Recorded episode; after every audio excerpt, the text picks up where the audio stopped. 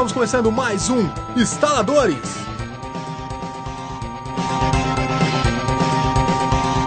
Hoje nós vamos falar sobre quadrinhos. É, mais específico sobre a história dos quadrinhos, vou falar também sobre os melhores quadrinhos, os mais importantes, até a gente chegar nas adaptações de filmes. Mas antes de começar, a gente vai passar para a hora Liturgia da Palavra.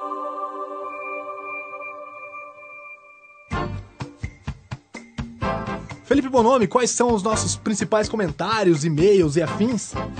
Então vou ler aqui um e-mail que a gente recebeu do Jonathan Carneiro, conhecido também como Super Game Pobre. Tem que ser muito fanboy para se doer com comentários sobre o Xbox. Já quanto ao comentário do Bonomi, tenho que discordar, pois Oblivion é um jogo excelente, ainda mais comparado com Fable, que possui uma história bastante linear, mapas fechados e um grande feature baseado na adaptação às suas escolhas, que no final só te permitia ser ser ou o mais santo do mundo ou o maior demônio. Aproveitando, apesar de você não conseguir ser um padre em Skyrim, acho que as decisões morais no jogo são muito melhores executadas do que no próprio Fable, por exemplo. Ao invés de pontos de bondade e maldade, temos simplesmente escolhas cinzas, que, embora sejam escassas e não apareçam a todo momento, sempre te deixam na dúvida quanto ao que fazer. Como o embate entre Imperiais e Stormcloaks, onde os primeiros estão quase fazendo uma inquisição e os segundos são praticamente nazistas. No final das contas, acho que o ponto mais alto de Skyrim, além do seu gigantesco mundo, com mil e uma possibilidades, é a sua habilidade em construir a chamada narrativa emergente. As minhas histórias mais marcantes no jogo foram aquelas em que eu estava apenas andando de um lugar para o outro, quando do nada um cara me encontrou na estrada e começou uma quest das mais interessantes. Enfim, depois de três comentários, só digo que fico ansioso para o próximo Instaladores. E aí, Felipe, o que você achou do comentário do nosso ouvinte? Posso descer o pau, cara? Não, não pode, porque ele é um dos poucos que estão comentando por enquanto, né? É isso, isso vai mudar quando a gente começar as nossas promoções. Em breve, vocês fiquem atentos que vai ter coisa legal aí para vocês nos instaladores. Com certeza. Mas sobre o comentário dele. Olha, é. Deixa eu ver aqui de novo no meu iPad. Bem, é. Cara, falar que Fable é melhor que Skyrim, tipo, acho que é uma comparação igual eu falei. Não pode comparar Oblivion com Skyrim, porque são jogos de épocas diferentes. Não, mas, mas ele não disse que Fable é melhor, ele disse que Oblivion é melhor que Fable, né? Isso. Agora, se você for comparar, cara, primeiro, tem que dizer duas coisas sobre o comentário dele. Não é porque um jogo é mundo aberto ou mundo, fechado que o jogo é ruim ou bom. Um jogo pode ser com uma história fechada, igual, por exemplo, Last of Us, que você não tem um mundo aberto, você tem um, uma linha reta para seguir, e, e, e ele pode ser é bom. É o melhor jogo de todos os tempos, né? Na sua opinião. e, e outra coisa, Skyrim não é cinza, cara. Você pode ter a impressão de que Skyrim é cinza, mas Skyrim não é cinza. Cara, mas ele elogiou Skyrim, ele foi mal do, do Fable. Não, não tem problema, cara. O problema é que, assim, às vezes a gente se, se engana achando assim, ah, Skyrim você não consegue nem ser bom nem mal. Só que Skyrim é tão neutro, tão neutro, que não é cinza, cara. É nada, é nada. Você não, não consegue ser ou o padre ou o demônio. Você não é nada. Você, igual a gente tava falando, não importa as decisões que você toma, você vira Archmage, você vai lá conversar, os caras te tratam como um lixo. Isso era o que eu critiquei no jogo e eu continuo criticando. E nesse ponto eu acho que Fable é melhor, porque pelo menos você tem alguma relevância no mundo. É porque você nunca matou uma galinha, cara. Se tivesse matado, você saberia qual a diferença, né? Olha, matei galinhas em Skyrim, chutei galinhas em Fable. e falando em galinhas, cara, acho que uma, melhor, uma das melhores aberturas de games que eu já vi, apesar do, do game não ser tão bom, é a abertura do Fable 3 com aquela galinha voando pra tudo quanto é lado. Não sei se você chegou a ver. Não, não cheguei a ver. Eu só jogo jogos top, né? Só os jogos bons. Mas eu vou colocar essa, essa abertura do Fable 3 aí pra vocês verem, que é muito boa, apesar do jogo não ser tão bom. É isso aí. É, além do comentário do, do Jonathan, tem mais algum relevante? Algum que a gente pode citar aqui? Olha, tirando os comentários de putaria, acho que não. Não? então é isso aí, galera. Vamos passar agora pro início do podcast, né? Isso aí, agora a gente vai receber o Rafael Pereira, Jean Baldaia e vai se juntar aqui com a gente o Raul Rinaldi para os debates sobre quadrinhos. Então, pra gente começar falando sobre quadrinhos, solta o som de quadrinhos aí.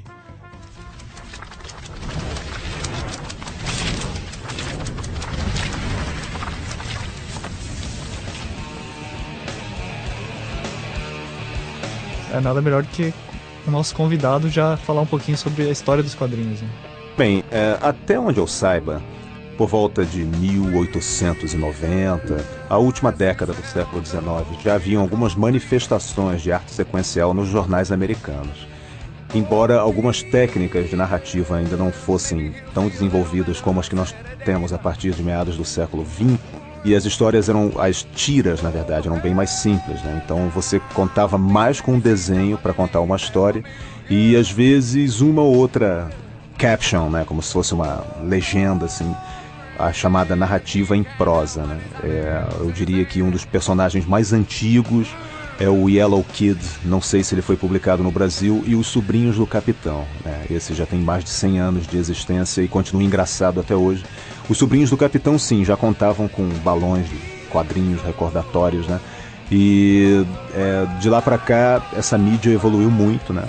Não devemos confundir, inclusive, o cartoon, que tem, tende a ser uma coisa é, satírica, normalmente de fundo político ou crítico, né, de crítica social, e a história em quadrinhos em si, que costuma se estender por mais de três páginas. Né? É, na minha cabeça mesmo é, há essa confusão, porque para mim que esses primeiros quadrinhos eram esses cartoons de, de fundo é. político, né? Essas pequenas Sim. piadinhas políticas, uhum. né? As charges, né? Isso, isso, isso, isso, é tão antigo, quase tão antigo quanto a imprensa.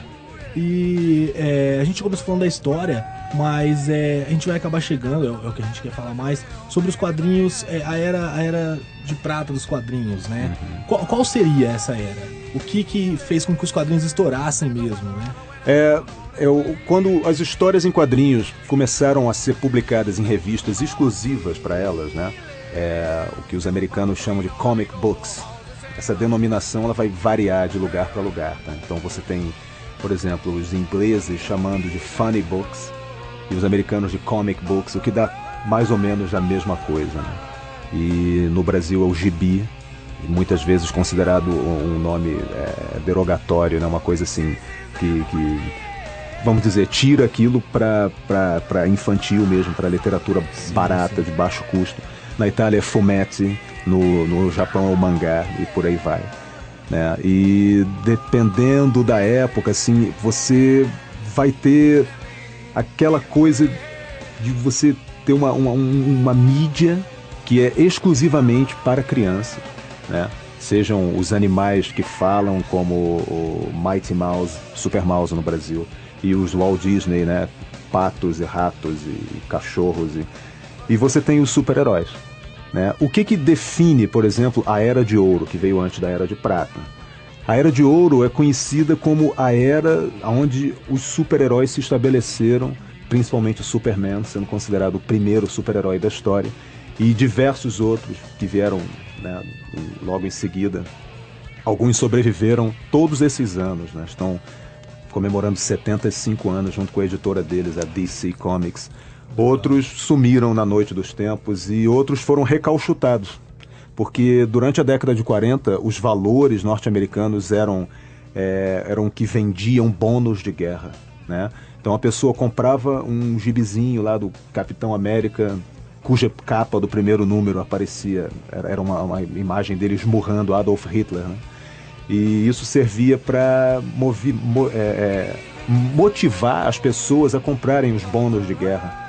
E vale lembrar que na década de 40 havia uma, uma carência de papel, por exemplo. Né? Então, aquelas revistas elas ajudavam a manter as tropas lá na Europa. Né? E você teve. Por que, que é chamado de Era de Ouro?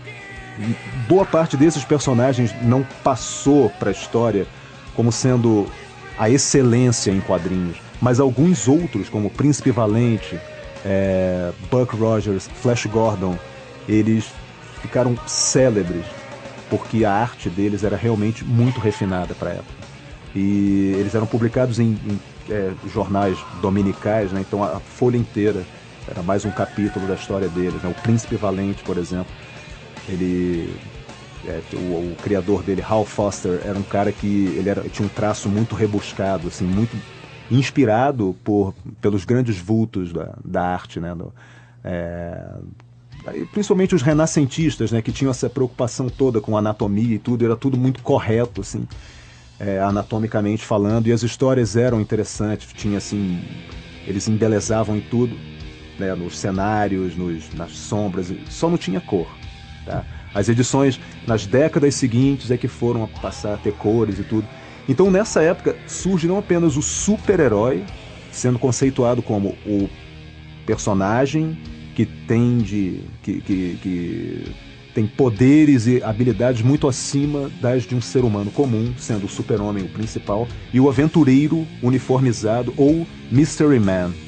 O Batman seria um bom exemplo disso, mas tinha diversos outros, o Sandman, o Fantasma, que inclusive precede o super-homem e o Batman em seis anos, né? ou até mais. Né?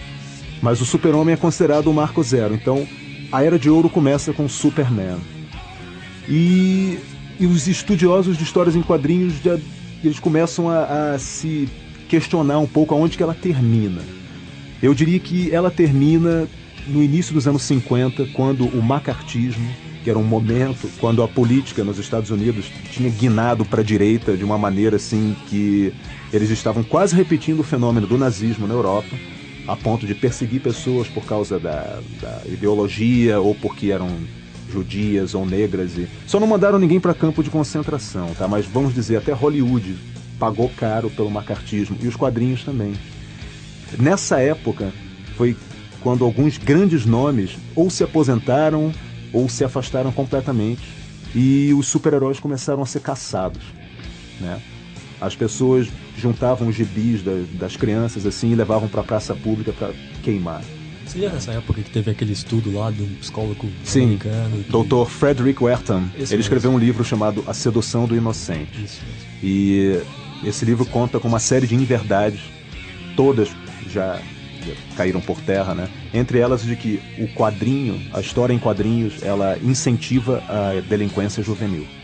Rebeldia, homossexualismo. Homossexualismo. Vale lembrar que era a década de 50, É, então, é. o início do rock and roll e de outras preocupações daquela juventude que estava vivendo no pós-guerra, um momento de extrema euforia econômica e ideológica para os Estados Unidos.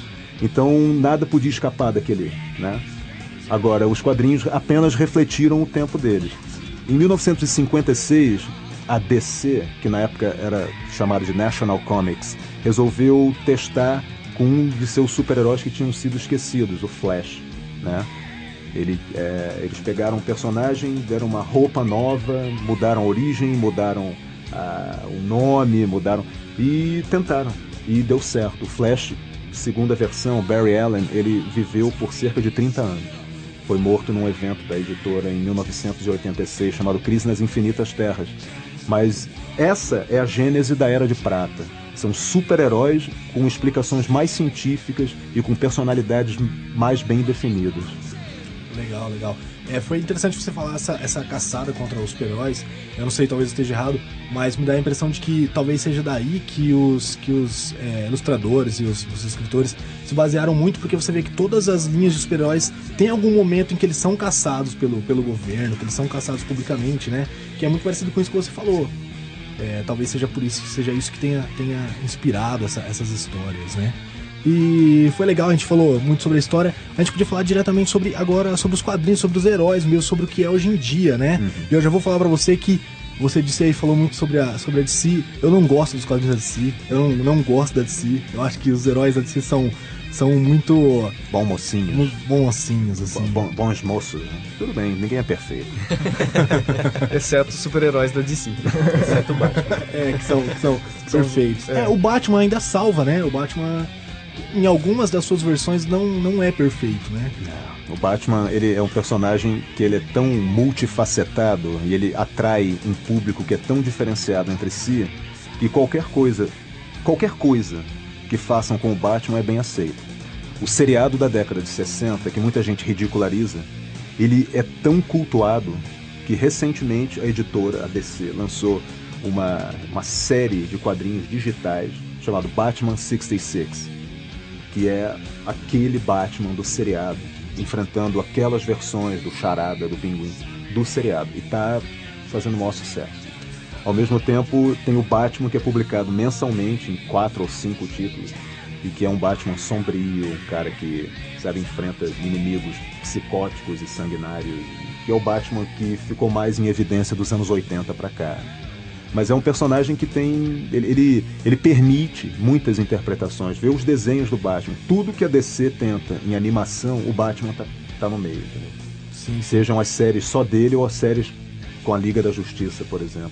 O Batman tem sempre que estar envolvido. Eu acho que dos heróis sem superpoderes, ele é o mais importante que, que nós temos aí, né? Ele, sem dúvida, é o mais popular. Eu tenho, eu, eu me questiono se ele é o mais importante, assim, mas é, é uma questão de gosto pessoal. Eu gosto muito dele também. Eu só, eu acho que existem outras alternativas. né? Mas- É bom que você falou de gosto. Acho que a gente pode puxar aqui agora, a gente tá chegando já num. A gente vai entrar em breve na, na era do, de prata, e essa era de prata ela tá sendo muito retratada agora nos cinemas, que é o que a gente quer falar mais hoje. Mas antes de entrar nisso, vamos perguntar aqui pra cada um quais que são os quadrinhos, né? O super-herói, personagem favorito de cada um. O que, que você acha? An- Antes da gente falar isso aí, só queria é, fazer um comentário besta. Você falou desse Batman, desse seriado do Batman da, da década de 60, né? 60, isso. É, inclusive, pra quem não viu, tem um, um filme pornô muito Oh. bom desse, desse Batman, é verdade. viu? É, é muito bom. Eu vi é, também. é muito bem retratado e é o filme pornô mais igual o, o, o seriado mesmo, assim. Fiel pra caramba, é Legal pra verdade. Caramba. É, então, pra gente entrar na, na era de prata dos quadrinhos, qual é o herói, ou quadrinho, ou adaptação, é, é algo desse mundo, principalmente o herói, que você mais gosta, que você é, admira mais, e o porquê disso, né? Meu herói predileto é o Batman.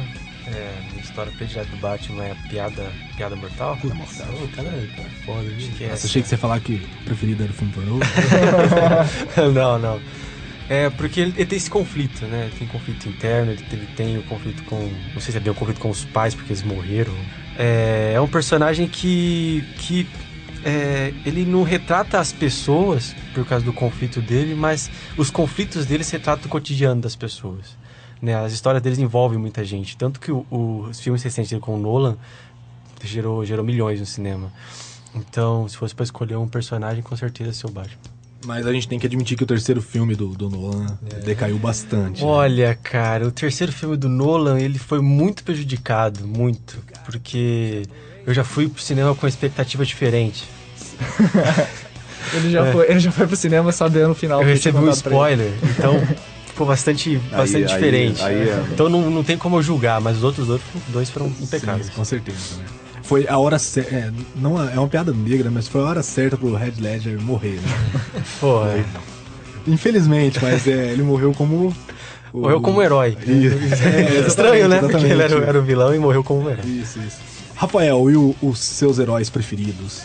Na infância, sem dúvida, foi o Batman, né? O no final dos anos 70, quando eu comecei a ler história em quadrinhos, o Batman impressionava por causa da- dos temas e da, da própria do visual dele, entendeu?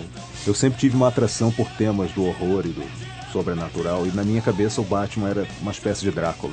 É claro que isso acabou, essa impressão acabou logo, mas a, primeira impressão, sabe, ela permanece. Assim, eu, eu tenho uma espécie de admiração por, Mas por esses parece que personagens. assim, mais antigamente a DC queria passar essa ideia, né? De, de- Uhum. do Batman ser o Drácula, né? O Cavaleiro das Trevas, né? Assim, o que acontecia era o seguinte: o, até aquela época, que foi antes da primeira grande reformulação, a crise nas Infinitas Terras, o Batman ele já tinha sido recalchutado algumas vezes. Então, na época que eu comecei a ler, ele tinha voltado a ser um personagem sombrio na década de 70. Embora ele tivesse o Robin por perto, aquela fantasia e tudo. E a Batcaverna dele parecia mais uma sala de troféus do que necessariamente um laboratório, garagem e essas coisas high-tech que ele tem hoje em dia. E os vilões dele se pareciam muito com os do seriado, entendeu? Quer dizer, eram os mesmos, mas o visual, o modus operandi do Coringa, do Charada. O Coringa não era um assassino, hein? pelo menos não um assassino explícito, né? Era muito galhofa, né? É, sabe? Então, assim, eu gostava, mas na verdade tinha uma coisa nele que me frustrava muito e que os heróis Marvel supriram. né? Poucos anos depois daquilo, eu descobri o Demolidor do Frank Miller, né? Eu acho que não à toa, um pouco tempo depois disso, Frank Miller fez o Batman. Aí juntou uma coisa assim, parece que deu. Você deve ser muito fã do Ben Affleck, então, né? Não, pior que não. depois a gente entra nisso. Pior que não. Raul, qual que é o- os seus quadrinhos favoritos, seu herói favorito? Quadrinhos favoritos é, é complicado porque eu também leio muito quadrinho, leio coisas pra caralho, assim. Herói sem ser herói, quadrinho alternativo, quadrinho mainstream, leio tudo. Só que, já que a gente tá falando de herói, né? Vou falar do meu herói favorito, minha história favorita, que é sem dúvida o Cavaleiro das Trevas do Frank Miller, primeira parte, né? Porque acho que é dividida em duas. Mas a primeira é sensacional, foi. aquele quadrinho que eu li, tive que ler de novo, ler de novo, ler de novo, ler de novo. É sem palavras, assim, porque o Frank Miller fez. Que nem ele tava com o Demolidor, depois ele passou, fez o Cavaleiro das Trevas. e é um quadrinho impecável, né? Pra quem não sabe, é o Batman, só que ele mais velho. Ele volta a ser Batman depois de um tempo e tal, e rola as tretas lá, que é sensacional. É, é aquele Batman patola que tem no jogo, né? É, Aquela- aquele cara grande, vai grande. Pra quem só jogou o Batman, né? É aquele Batman lá. e você, Felipe Bonomi, qual é o seu herói preferido? Ou personagem de quadrinho preferido? Não me fale Cebolinha. Caramba. Vocês nunca viram as adaptações da Turma da Mônica o Maurício, Maurício Ah, Souza a turma da fez, cara? Mônica adolescente. Ah, demais. Não, não, eu falo, eu falo, por exemplo, teve é, o Hominho, o Super Hominho, tipo, várias Ah, é brincadeiras verdade, é que a mesmo, Turma da é. Mônica fez, né? Histórias que eles É. retratavam como da Marvel. Sim, sim. Da Marvel, da DC. Mas não, não, não são esses que são os meus favoritos. De super-herói, eu acho que o HQ que eu li que eu mais gostei foi o Wolverine Imortal, né? Que é, na verdade, do filme, né? Que é Eu, Wolverine. Agora vai tocar Por que Imortal? É, porque não morre no final. Que, que na verdade, assim, muitas das HQs do Wolverine anterior mostravam ele muito, muito lado fera. Já é, essa é o Wolverine retrata mais um lado mais sentimental. Lado Bela. É, o lado dela, né? Mas, mas assim, que ele- tá forado esses últimos tempos, que ele, inclusive, né, teve um episódio recente que deu um beijo em outro personagem, né? Pois é. Ah, é verdade, verdade. Foi, saiu Hércules. bastante no Facebook, no Isso, Google isso. em geral. Falou.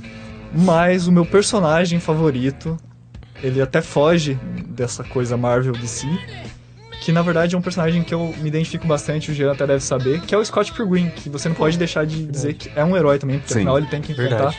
os sete ex da, da namorada dele. É mesmo. E você não conhece, né, Lucas? Eu essa conheço. cara. Inclusive, inclusive, por coincidência, cara, eu até ia comentar sobre ele porque hoje eu ouvi um podcast sobre o Scott Pilgrim. E eu não lembro o que eu ia comentar, na verdade, mas, mas foi legal o podcast. Eu só queria falar isso, só. Foi, foi muito bom. É legal, o Scott Pilgrim é legal, o jogo foi muito bom, o filme foi é, divertido pra caramba também. Acho que foi uma das melhores adaptações, na verdade, do, do Scott Pilgrim. Não sei se alguém tem alguma crítica. Eu gostei bastante, eu não conhecia não. Eu gostei Também bastante. Agora eu fiquei até curioso, eu vou querer ler o mangá uma hora dessa. Sim, sim. São só Então, aqueles três livros ou tem. É, são, Tem mais. são três. Devia, Só três. devia E eu vi, mais. eu vi um pessoal comentando hoje sobre o jogo. É, que o jogo traz bastante aquelas, aquelas mecânicas dos beat up antigos, sabe? Sim. Ele consegue trazer o que o pessoal tenta, mas nunca consegue, né? Diz que ele consegue bastante. E pra finalizar sobre a questão dos heróis aí preferíveis, o meu herói preferível é o Ben 10. Não sei se vocês conhecem. Então, cara, o Ben 10, ele, ele é eu acho que ele é tão bacana. Eu penso que se eu tivesse sido criança na época que ele foi lançado, eu teria gostado muito. Ele seria o meu Dragon Ball, com certeza. Pois é, você sabe que a ideia de você ter um, um- um dispositivo que gera superpoderes, dependendo da ocasião, é uma ideia que vem da Era de Prata. Cara, pensa nisso. Ele é inteligente no sentido de que cada vez que ele vira um alienígena daqueles, é um boneco diferente que eles podem Sim, comercializar. entendeu? É, é O brilhante. foco é venda, né? Exatamente, é brilhante isso.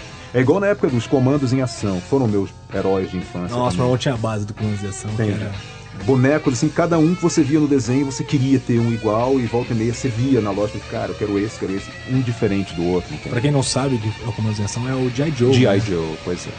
Tinha aqueles bonecos que você colocava no gelo e a roupa mudava de cor. Pois né? é, pois é, tipo. inventaram isso depois. Era, era incrível. Legal, né? legal. É, eu tava brincando, na verdade, meu herói preferido não é Ben 10. Vai ser meio complicado falar sobre o meu herói preferido, porque tem vários, e todos eles, no geral, é, as empresas fizeram alguma coisa que fizeram com que eu deixasse de gostar. Por exemplo, eu gostava muito de Lanterna Verde, quando era o John Stewart. Mas a DC foi lá e me fez um filme do Lanterna Verde, que Precário. ficou bem ruim. Que pra falar a verdade, é, foi o único filme na minha vida que eu comecei a assistir e com algumas cenas falei, ah, vou parar de assistir. Parei na metade, sabe? Geralmente eu assisto até o final e depois falo, "Ah, era ruim. Não, mas esse eu tive que parar no meio porque era muito ruim, eu achei muito ruim, muito sem graça. É, ele, ele é bem. Aconteceu no Capitão América. Sim, sim. E vou chegar na Capitão América. É, Antes dele, eu gostava muito do Arqueiro Verde. O Arqueiro Verde é. O cara é foda, né? Ele é um outro lado de um herói que não tem poderes, assim, também do segundo escalão, né? Muito legal que estragaram ele no Smallville. Conseguiram estragar ele é. também. Eu não consigo, nunca consegui é, é, juntar na minha cabeça de, de nerd veterano como o cara que um dia vai ser o super super homem mora em Kansas e ele conhece o Arqueiro Verde antes dele conhecer o Batman, a Mulher Maravilha. Não faz muito sentido pra mim. Não faz nenhum sentido. Porque né? eles seguem uma cronologia nos quadrinhos. A volta e meia ela é, ela é reformulada. Mas, cara, o Arqueiro Verde e o Superman, eles dificilmente se encontram. O Arqueiro Verde jamais ia combater o crime em Metrópolis. Fora que no, no Smallville, o Arqueiro Verde é um. É um desses caras aqui de Maringá que anda de Hilux e pega as menininhas. Ele é esse cara no Smallville. Como é que é o nome do cara do, desse viral aí do- da Folha de São Ah, Paulo? o, o, que agrega na balada. Esse, agrega esse. Outra coisa importante é você ter no seu camarote pessoas conhecidas, pessoas da mídia, celebridades. Isso com certeza agrega tudo, agrega a seu carro, agrega o seu camarote, agrega a sua bebida, agrega a tudo. Não O, o Arqueiro. Verde é um desses aí. É um desse cara. E na verdade o que eu Pô, o conheço. cara conseguiu comparar o arqueiro. Playboy. É Playboy. verdade, Rei do mas é camarote. verdade. é Rei do verdade. Porque nos quadrinhos é outra coisa, cara. Por Completamente comparar, diferente. então ao- ao Homem de Ferro? O Homem de Ferro também. Mas Mas aí ó, que tá, não mas- começa não, Homem de Ferro não vai pôr no meio, cara. Não, mas é, é verdade, porque o Arqueiro Verde nos quadrinhos, é, me corrija se eu estiver errado, ele é o cara que dá lição de moral. Ele é o cara mais velho, o cara que vai lá e fala assim, ó, não é assim não. Eu sou o único cara que não tem poder aqui, sou o único que tô vendo o que é certo e o que é É errado. verdade. Ele é meio grilo falante. E tem outra. É, bem isso. Ele foi milionário, ele perdeu a fortuna e passou a, a ser um, um herói com consciência social. Na verdade, ele se tornou um, um herói uniformizado com consciência social no final dos anos 60, quando Danny O'Neill escrevia a revista Lanterna Verde, Arqueiro Verde. E a revista estava caindo pelas tabelas, ninguém queria saber disso. O desenhista era o Neil Adams. Essa fase, que não durou muito, ela é cultuada hoje em dia, porque é a fase em que o personagem desenvolve isso, uma consciência social. Ele passa. Tem uma cena famosa de que um, um, um homem, numa cidade grande, um, um velho negro que mora num gueto, Nova York talvez, e pergunta assim: Pois é, pele azul, pele roxa, o que, que você fez pelos seus irmãos terrestres de pele negra? Uma época em que a, a busca pelos direitos civis estava fervendo nos Estados Unidos. E o velho dá de dedo na cara do Lanterna Verde, o gladiador, esmeralda, todo poderoso que vem do espaço. E o Arqueiro Verde é o cara que fala assim: olha, sabe o que você precisa? É de voar menos pelo espaço e conhecer mais o seu país. Aí então saem o Lanterna, o Arqueiro e um daqueles baixinhos lá do planeta Oa, um dos guardiões, disfarçado, é lógico, né? De caminhonete conhecendo os Estados Unidos, assim, estilo Easy Rider, sabe? Só que Tá não de vendo, cara? moto. Que herói faz Então, isso? É um negócio Que bacana, cara. Eles, eles começam a enfrentar corrupção na polícia, corrupção, é, é, os direitos dos indígenas que têm as terras roubadas e não sei o quê. E é uma fase que o pessoal fala, ah, bicho, isso é meio da papo de riponga, não sei o quê. Pode ser, só que isso criou um subgênero dentro dos super-heróis, que é o super-herói que se preocupa. O Batman até então era só um milionário. Sim. É, vamos passar pra mais um que conseguiram estragar, mas agora vai ser da Marvel. Você tava falando do Capitão América. o Capitão América, cara, foi a história em quadrinho que eu mais gostei, que eu li até hoje, que foi uma das versões da morte do Capitão América. Ah, Que foi a que ele morre na Guerra Civil. Na Guerra Civil? na Guerra Civil? Ah, Que foi. Ele morre com alguns tiros lá. Então, Sim, a, então a, eles vão atrás de um, do Gavião Arqueiro pedem pra que o Gavião. Arqueiro substitua ele. É. Esses quadrinhos, essa, essa, essa história, eu acho demais, cara. Você vê, mostra pra você a importância do Capitão América. dentro do universo Marvel. É, ele, ele é muito importante. Lá ele é retratado como a bandeira. Alguém precisa vestir a bandeira. Continuar, porque ele representa os Estados Unidos. Ou pelo menos o sonho americano do que a, Sim, o sim, país ideal deveria ser. Sim. né? Ele muitas vezes combate oficiais, gente do governo que é corrupta, que é assassina. Né? É, tanto que tem uma, um, um momento que substituem ele por outro, por outro personagem O que Bucky. depois ele combate. O Buck. Que, aliás, ah, é engano- verdade, nos anos 80 ele trocou. Ele, ele- eles tomaram o uniforme dele Isso, isso. e deram para um cara chamado John Walker. Ele tem nome de uísque, mas ele não era alcoólatra nem nada disso. Ele era um cara viciado em anabolizante e queria se tornar um super-herói na marra, entendeu? E essa comissão aí, o governo toma o uniforme do Capitão América original, o escudo, e entrega para esse outro cara. E esse outro cara é um praticamente um membro da Ku Klux Klan, entendeu? É claro que eles caem em si, mas não há tempo de ser revelado, spoiler aqui, que o cara que estava por trás disso tudo era o Caveira Vermelha, como sempre. né? Essa série, nossa, não lembrava disso, cara. Olha, negócio que eu li na época dos formatinhos da Abril, lá nos anos 80. Mas é, tem um outro momento que acontece algo parecido, que se eu não me engano, é esse cara que vai ser o vilão do, do Capitão América 2, o filme. É, o Winter Soldier, é, o Soldado Invernal. O Soldado Invernal é o, é o Bucky. O primeiro filme até que deu pra assistir. Mas é, Vingadores, pra mim, eram os heróis mais um agente com a roupa do Capitão América lá no meio. E o último deles, que eu ainda não perdi o gosto e espero que não estraguem mais do que já estragaram, é o Homem de Ferro, né? Que no terceiro filme já conseguiram. Eu não vi. Cara, foi ridículo o terceiro filme. Eu, eu nunca vi algo es- estragar. Ah, me dá muita raiva, eu não sei nem o que falar. Aquele, aqueles vilões, é, que na verdade existem, né? O pessoal acha que não, mas eles existem. Só que não daquela forma. Não. E aquelas, Mandarim, né? é, não, o mandarim existe, beleza. Ele, ele é, é mal retratado porque ele não existe no filme, né? Mas aqueles caras da é, Extreme, o nome da. Extremis. Extreme, né? São os cara, né? lembro Eles existem, eles existem. Não, Aquele não. doutor existe no, no, no HQ. Ah, não, isso. Ele, ele foi mostrado uma vez no HQ, aquele doutor. Mas assim, ele não é um cara que se passa pelo mandarim. O mandarim não é um ator, o mandarim é um cara que tem magia. né? É, Ah, é meio. mesmo. Era aquele cara que no final ele foi contratado. mas- Isso, Nossa, isso. esse filme foi muito ruim. Foi muito ruim, cara. E teve gente me falando que esse filme foi melhor que Man of Steel. Não. Não, não, existe comparação, né? Mas só pra terminar, mais uma coisa que estragou, ajudou a dar uma estragada no Homem de Ferro, foi a destruição das armaduras, né? Pô, cara, eu levo, sei lá, cinco anos pra fazer as armaduras, eu desenvolvo uma armadura pra cada coisa. Aí chega no final e fala, ô Pepper, ó, quero te dar uns pega, eu vou destruir tudo. E destruo tudo que eu tenho, tudo, tudo que eu criei. Eu sou aquilo lá, eu destruo tudo.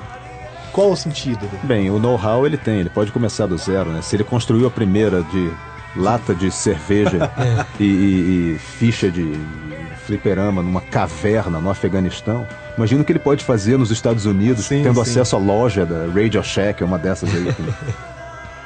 É isso aí, galera. Agora, é, esse é o final do nosso podcast de hoje. É, como vocês viram, não deu tempo de passar tudo que a gente queria sobre os quadrinhos, né? É um assunto muito grande. Por isso, no próximo episódio, a gente vai continuar, não é, Felipe? Sobre o- esse assunto? Isso aí, deu muito pano pra manga aqui, a gente conseguiu falar muita coisa, tem muito mais coisa pra gente falar. E a gente volta no próximo episódio com a continuação desse debate. Então não perca o próximo episódio. Garanto que você não vai encontrar outro podcast na internet com tanta informação sobre quadrinho quanto esse, hein? Isso aí, se você não sabe nada sobre quadrinhos, é hora de aprender. Falou, galera. Até mais. Tchau, tchau. Spider-Man, Spider-Man does whatever a spider can. Spins a web any size, catches thieves just like flies. Look out, here comes the Spider-Man. Is he strong? Listen, buddy, he's got radioactive blood. Can he swing from a thread? Take a look overhead. Hey there, there goes the Spider-Man. In the chill of night, at the scene of a crime, like a streak of light, he arrives just in time. Spider-Man, Spider-Man, friendly neighborhood Spider-Man. Wealth and fame he's ignored. Action is his reward. Look out, here comes the Spider-Man.